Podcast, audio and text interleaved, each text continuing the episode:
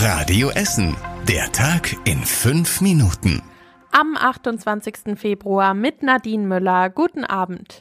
Gute Nachrichten für alle von euch, die gerne verreisen. Heute ist in der Messe in Rüttenscheid die Reise und Camping gestartet.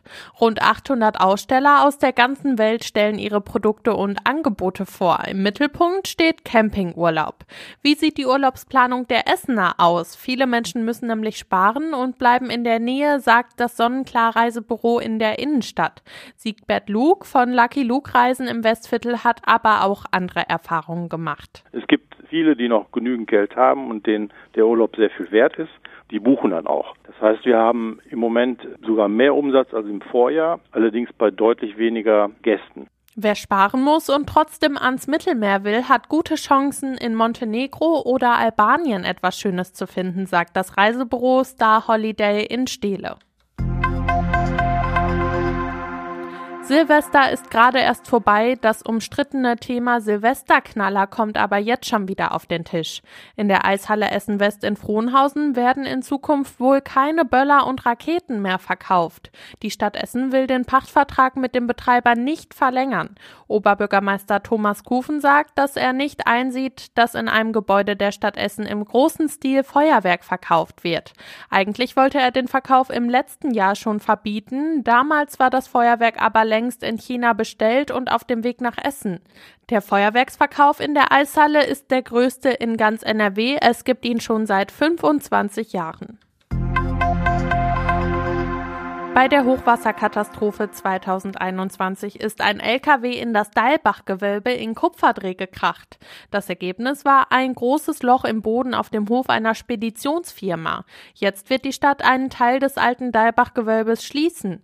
Die Stadt musste die Arbeiten lange vorbereiten, weil in dem Gewölbe gleich mehrere Fledermausarten leben. Inzwischen fließt der Bach oberirdisch in den Baldener See. Die Stadt will für die Fledermäuse einen Teil des alten Gewölbes erhalten und erst später verfolgen erfüllen. Die Arbeiten in Kupferdreh sind aufwendig und dauern bis Ende des Jahres. Feuerwehr plant etwas Neues. Die Feuerwehren in Essen und Bochum könnten nämlich in Zukunft bei der Ausbildung eng zusammenarbeiten. Beide Städte prüfen, ob sie gemeinsam eine Feuerwehrakademie aufbauen. Die beiden Städte haben eine Absichtserklärung unterschrieben. Mehr Infos hat Christian Banja. Ein passendes Grundstück gibt es schon. Die Akademie soll an der Grünstraße in Wattenscheid entstehen. Das Gelände gehört der Stadt Bochum und liegt in der Nähe der A40. Die Feuerwehren wollen eine Ausbildung auf dem aktuellen Stand der Technik anbieten und so als Arbeitgeber attraktiver werden. Geplant ist zum Beispiel, dass es Computersimulationen von Einsätzen geben soll. Da die Technik dafür teuer ist, können sich beide Städte die Kosten teilen.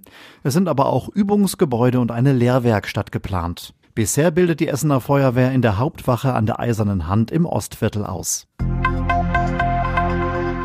Und zum Schluss noch eine gute Nachricht. Das Museum Volkwang bekommt eine der bedeutendsten Fotosammlungen der Neuzeit, den Nachlass des international bekannten Fotografen Michael Schmidt.